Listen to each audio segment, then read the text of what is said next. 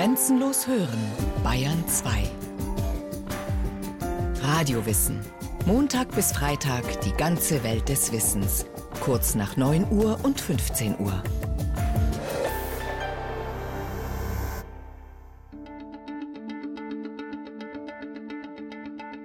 Was ist Geld? Bei dieser Frage denken die meisten vermutlich an Scheine oder Münzen. Das ist zwar nicht falsch, aber auch nur ein Teil der Antwort.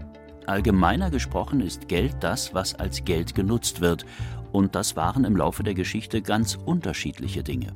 Es gibt Geld in Form von Lebensmitteln, zum Beispiel die asiatischen Teeziegel. Es gibt Geld in Form von Waffen. Bernhard Weißer, Direktor des Münzkabinetts der Staatlichen Museen Berlin. Das kann Schmuck sein, das kann aber auch Kleidung sein durchaus.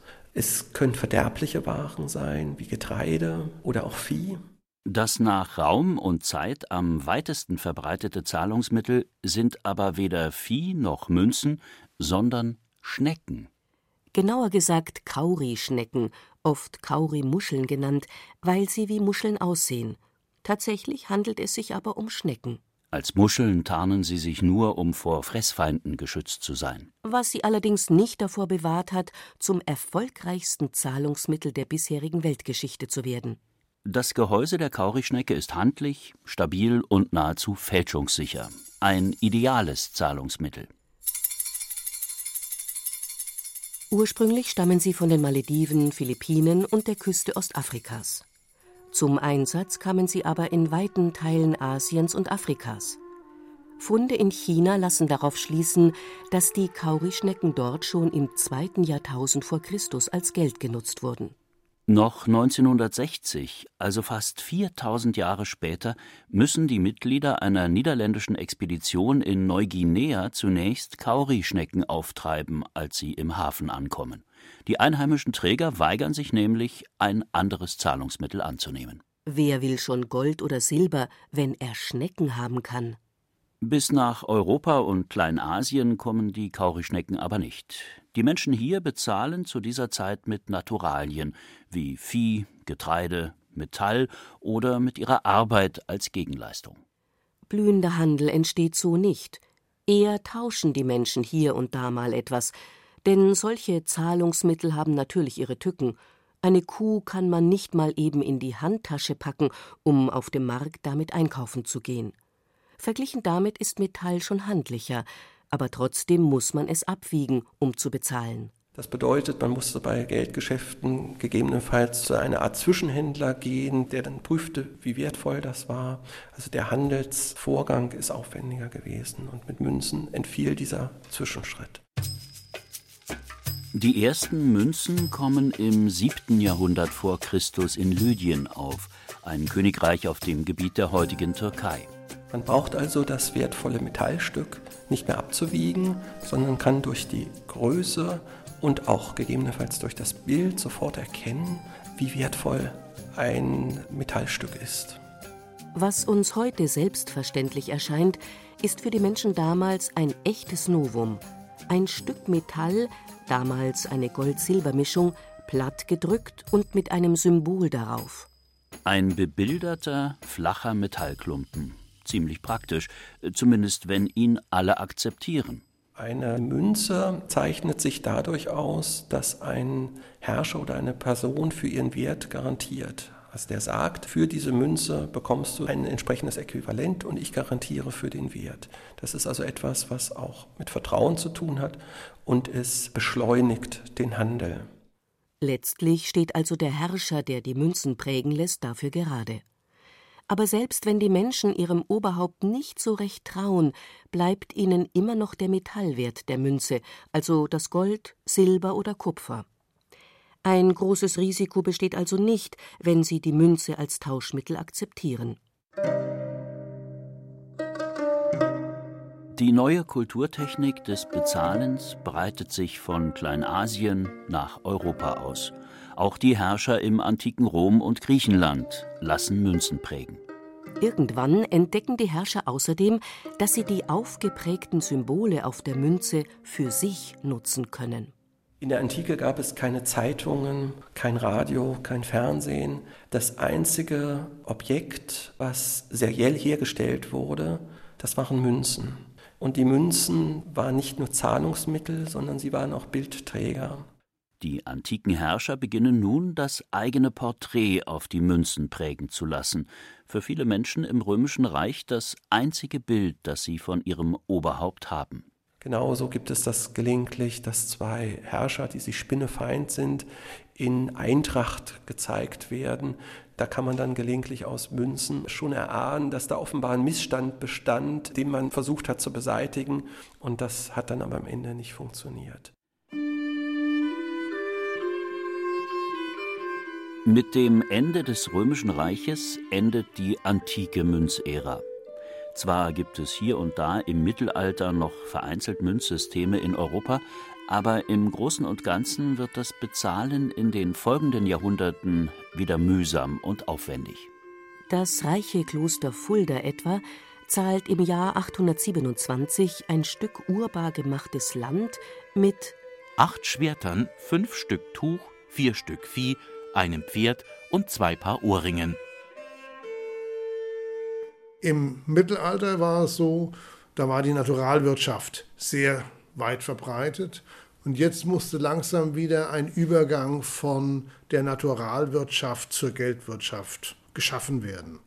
Michael Nord, Professor für Geschichte an der Universität Greifswald und Autor des Buches Kleine Geschichte des Geldes. Der erneute Übergang von der Natural- zur Geldwirtschaft mit Münzen als Zahlungsmittel beginnt ungefähr im 12. Jahrhundert, und zwar zunächst in Italien, der fortschrittlichsten Region im Europa der damaligen Zeit. Irgendwann ist es dann so weit, dass Städte gegründet werden und dass die Arbeitsteilung zwischen Stadt und Land deutlich wird, dass das Land halt nur noch Getreide produziert oder Naturalien, während die Stadt handwerkliche Produkte produziert. Entsprechend müssen dann auch die handwerklichen Produkte mit etwas bezahlt werden. Und dann können Sie als Bauer nicht mehr mit Getreide kommen und sagen, ich gebe euch so und so viel Getreide und tausche das gegen einen Flug oder ein Arbeitsgerät, sondern dann müssen Sie ein Medium des Austausches haben und das ist das Geld, das Münzgeld. Arbeitsteilung und Handel nehmen in dieser Zeit zu. Wenn der Bauer etwas beim Schuster in der Stadt kaufen will, muss er ihm im Gegenzug Münzen bieten. Alles andere wäre ziemlich unpraktisch, nicht nur für den Schuster, sondern auch für den Bauern, der das Getreide in die Stadt schleppen müsste. In Oberitalien kursieren deshalb bald die Denare und dann auch der Grosso, der bei uns später Groschen heißt. Auch der Fernhandel blüht auf. Auf den Märkten in der Stadt gibt es Luxusgüter wie Seide, Ziegenleder, Safran oder Pfeffer zu kaufen. Deswegen wollen auch die Gutsbesitzer bald Münzen haben, denn die fahrenden Händler tauschen ebenfalls nicht gegen Getreide. Was sollten sie auch auf ihren Reisen damit anfangen? Wer Luxusgüter bei ihnen kaufen will, braucht Münzgeld. Die Gutsherren fangen deshalb an, von den Bauern, die ihre Ländereien bestellen, Geld zu fordern, anstatt wie bisher einen Anteil des Getreides. Die Bauern müssen ihre Erzeugnisse nun in der Stadt verkaufen, um an Münzen zu kommen. Für sie ist das eine zweischneidige Sache. Einerseits haben sie nun weitgehend freie Hand beim Getreideanbau und können an den Meistbietenden verkaufen. Für einen unternehmerisch denkenden Bauern kann sich das durchaus lohnen, aber das hat auch seine Kehrseite. Gleichzeitig sind sie natürlich dann den Fluktuationen des Marktes ausgesetzt. Sie müssen dann produzieren und verkaufen. Aber solange die Bauern einen Anteil Getreide an den Gutsherren abliefern, müssen sie sich keine Gedanken über Angebot und Nachfrage machen. Sie produzieren, was der Gutsherr will und so viel, wie er will. Das heißt, sie sind ökonomisch abhängig, sie leisten Dienst nach Vorschrift und werden, wenn es ihnen schlecht geht, eigentlich vom Gutsherrn unterhalten.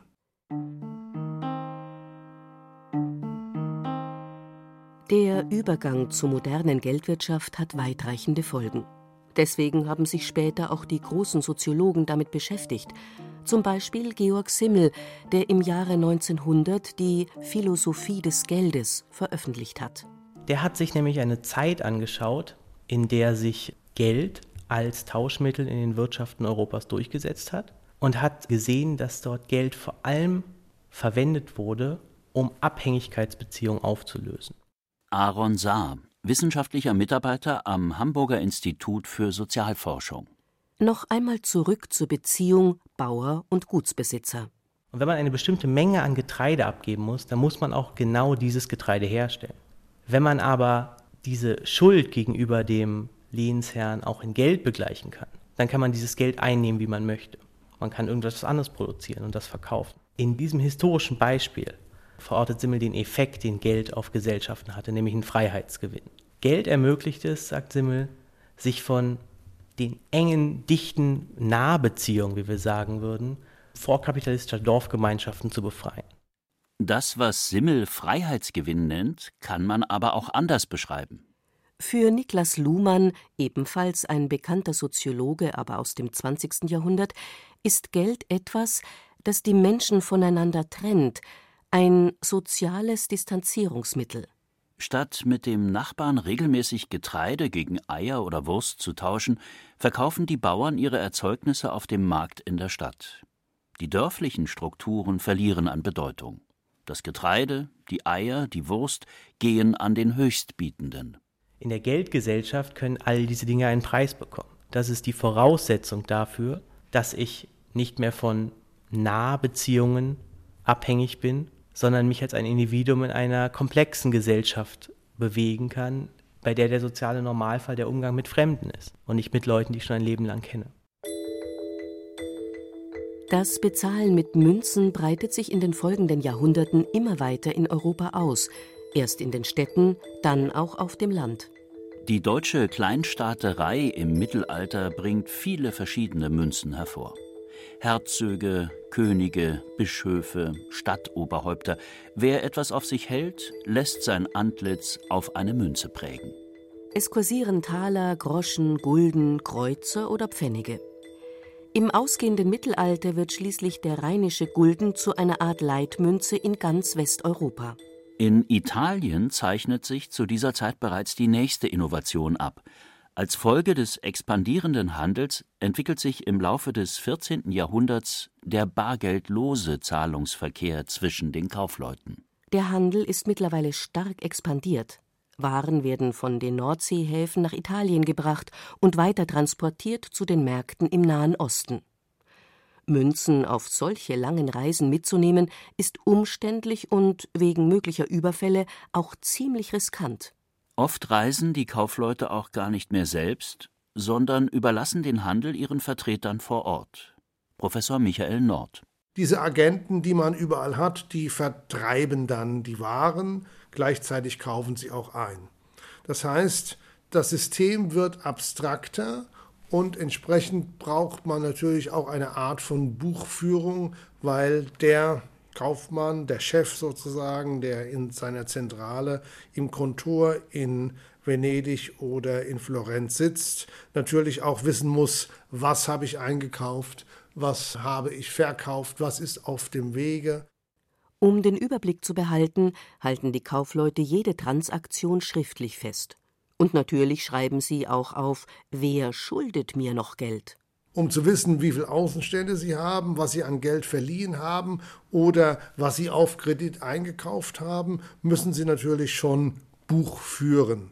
Und damit ist ja eine Kreditbeziehung etabliert und das funktioniert ganz gut. Eine wichtige Rolle übernimmt dabei der Geldwechsler. Er kennt nicht nur die verschiedenen Münzen, sondern kann auch die gefälschten aussortieren. Außerdem notiert er ausstehende Zahlungen, verrechnet Summen untereinander und gewährt hier und da mal einen Überziehungskredit. Er führt also für die Händler ein Konto, ein italienisches Wort, das so viel wie Rechnung bedeutet. Und dann hat man sozusagen ein laufendes Konto wie heute ein Girokonto. Dann kann man von dort aus bezahlen. Man stellt entweder einen Wechsel aus, so etwas ähnliches wie ein heutiger Scheck, oder man sagt seinem Bankier, bitte zahl mal den und den Betrag an irgendjemand anders. Und irgendwann im Laufe des Monats oder alle zwei Monate ist unterschiedlich, rechnet der dann ab, was man auf dem Konto hat. Münzen, Buchgeld, Girokonto. Nach unserem heutigen Verständnis fehlen noch die Banknoten. Hier einen Beginn auszumachen, ist gar nicht so einfach. Denn Geld in Form von Scheinen oder Papier gab es im Laufe der Geschichte immer mal wieder. Zum Beispiel in China ab dem 10. Jahrhundert, in Spanien im 15. oder in Schweden im 17. Jahrhundert. Allerdings gelingt es nicht, die Geldscheine dauerhaft als Zahlungsmittel zu etablieren. Entweder trauen die Bürger dem Papiergeld von Anfang an nicht so richtig, oder die Herrscher lassen irgendwann so viele Geldscheine drucken, dass sie massenhaft im Umlauf sind. Das Ergebnis ist in beiden Fällen dasselbe. Die Bürger haben wertloses Papier in der Hand, das niemand gegen etwas Wertvolles eintauschen will. Dauerhaftes Vertrauen in den Wert von Banknoten zu schaffen, gelingt erst der Bank of England. Die Nationalbank wird Ende des 17. Jahrhunderts gegründet, weil die englische Regierung dringend Kapital benötigt. England befindet sich nämlich wieder einmal im Krieg mit den Herrschern Kontinentaleuropas. Die Bank of England sammelt das Geld bei den Bürgern ihres Landes ein. Die bekommen im Gegenzug dafür Anteilsscheine. Diese sogenannten Bank of England Notes nutzen die Bürger auch, um damit zu bezahlen. Dass man sie überall als Zahlungsmittel akzeptiert, liegt daran, dass man sie jederzeit wieder einlösen kann. Denn diese Banknote oder Promissory Note ist ein Zahlungsversprechen. Da steht drauf, die Bank so und so, so und so verpflichtet sich, so und so viel Pfund beispielsweise zu zahlen. Das heißt, Sie gehen mit dieser Banknote zur Bank und lassen sich die fünf Pfund vielleicht auszahlen. Oder Sie behalten die fünf Pfund in Ihrem Portemonnaie und zahlen andere Leute damit. Auf diese Art und Weise entsteht dann so ein Banknotenkreislauf. Irgendwann stellt man sich die Frage, sind die Banknoten überhaupt noch Kredit oder sind sie nicht vielmehr Geld? Spätestens 1833 wird diese Frage endgültig beantwortet. Denn da erklärt die englische Regierung Banknoten im Bank of England Act zum gesetzlichen Zahlungsmittel. Das bedeutet, dass nun jeder im Land die Geldscheine annehmen muss und nicht auf ein anderes Zahlungsmittel bestehen kann. Auch in Deutschland geben Banken Noten aus, allerdings sind die Deutschen dem neuen Zahlungsmittel gegenüber äußerst skeptisch. Vor allem seit der Reichsgründung 1871 sind zwar vermehrt Banknoten im Umlauf, aber so eine richtige Erfolgsgeschichte werden sie zunächst nicht. Zu Beginn des 20. Jahrhunderts nutzen die Deutschen immer noch am liebsten ihre Goldmünzen. Für die Regierung wird das allmählich zum Problem, denn die Goldreserven der Reichsbank schwinden langsam und eine neue Quelle für das Edelmetall ist nicht in Sicht. Die Reichsbank versucht deshalb, den Deutschen die Geldscheine schmackhaft zu machen. Sie führt neue Banknoten im Wert von 20 und 50 Mark ein und wirbt zusätzlich dafür, den Arbeitslohn in kleinen Scheinen auszuzahlen. Der Erfolg ist mäßig. 1907 stellt der Direktor der Reichsbank, Moritz von Ströll, resigniert fest: Dem goldgewöhnten deutschen Staatsbürger wird man den Scheck und die kleineren Papiergeldzeichen mit gelinder Gewalt aufdrängen müssen. Auch die Erklärung der Reichsbanknote zum gesetzlichen Zahlungsmittel zwei Jahre später ändert daran zunächst nicht viel. Aber wie wir heute alle wissen, konnten sich die Banknoten schließlich auch bei den skeptischen Deutschen durchsetzen, wie in der restlichen Welt. Was wohl Reichsbankdirektor von Ströll sagen würde, wenn er sehen könnte, wie die Deutschen heute mit Geldscheinen hantieren. Vermutlich hätte er seine helle Freude daran. Mittlerweile scheinen die Münzen, vor allem die kleinen, manchen Menschen fast schon lästig zu werden. Vereinzelt gibt es sogar Forderungen, die Ein- und Zwei-Cent-Stücke abzuschaffen, weil ihr Wert so gering ist. Wer größere Summen bezahlen will, zieht heute ganz selbstverständlich Geldscheine aus dem Portemonnaie. Oder eine Kreditkarte. Die Idee der Kreditkarte stammt aus den USA. Dort verteilen einige Hotels schon Ende des 19. Jahrhunderts Karten an ihre Stammgäste. Mit der Karte können die ausgewählten Gäste die Hotels auch ohne Bargeld nutzen. Die Rechnung begleichen sie später. Sie bekommen also Kredit. Ab 1950 gibt es in den USA die ersten Universalkreditkarten, mit denen der Inhaber in allen teilnehmenden Geschäften bezahlen kann. Auch nach Deutschland kommen bald die ersten Kreditkarten. Wobei sich hierzulande eher Debitkarten, zum Beispiel die EC-Karte, durchsetzen. Debitkarten gewähren keinen Kredit, stattdessen wird das Geld direkt vom Girokonto abgebucht. Debit oder Kredit Bargeldlos sind beide Varianten. Ab und zu blinkt oder piept es noch, ansonsten läuft der Geldtransfer für uns unsichtbar. Virtuelle Daten statt Metallklumpen. Eine erstaunliche Entwicklung, die das Geld im Laufe der Jahrhunderte genommen hat. Dabei ist der Kern immer noch derselbe, seit Geld keinen bedeutenden Materialwert mehr hat es sich also nicht lohnt, zum Beispiel das Metall einzuschmelzen, um es zu tauschen. Aaron Saar Es ist, glaube ich, völlig unzweifelhaft, dass Geld auf Vertrauen basiert. Das kann man auch schon auf der Seite der Deutschen Bundesbank nachlesen. Die sagen, der Kern des Geldes ist Vertrauen. Wir müssen darauf vertrauen, dass der Papierschein oder die digitale Ziffer, die wir gestern angenommen haben, morgen von jemand anders angenommen wird wobei Vertrauen in Geld implizit bedeutet Vertrauen in die dahinterstehenden Institutionen, also Zentralbank, Regierung, Geschäftsbanken. Der Soziologe Georg Simmel hat das bereits vor mehr als 100 Jahren in Worte gefasst. Geld ist vielleicht die konzentrierteste und zugespitzteste Form und Äußerung des Vertrauens auf die staatlich-gesellschaftliche Ordnung.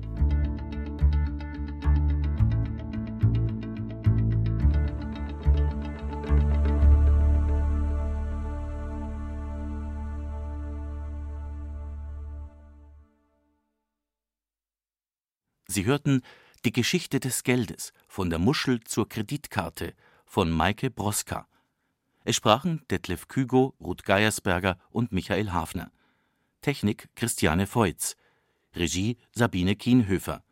Eine Sendung von Radio Wissen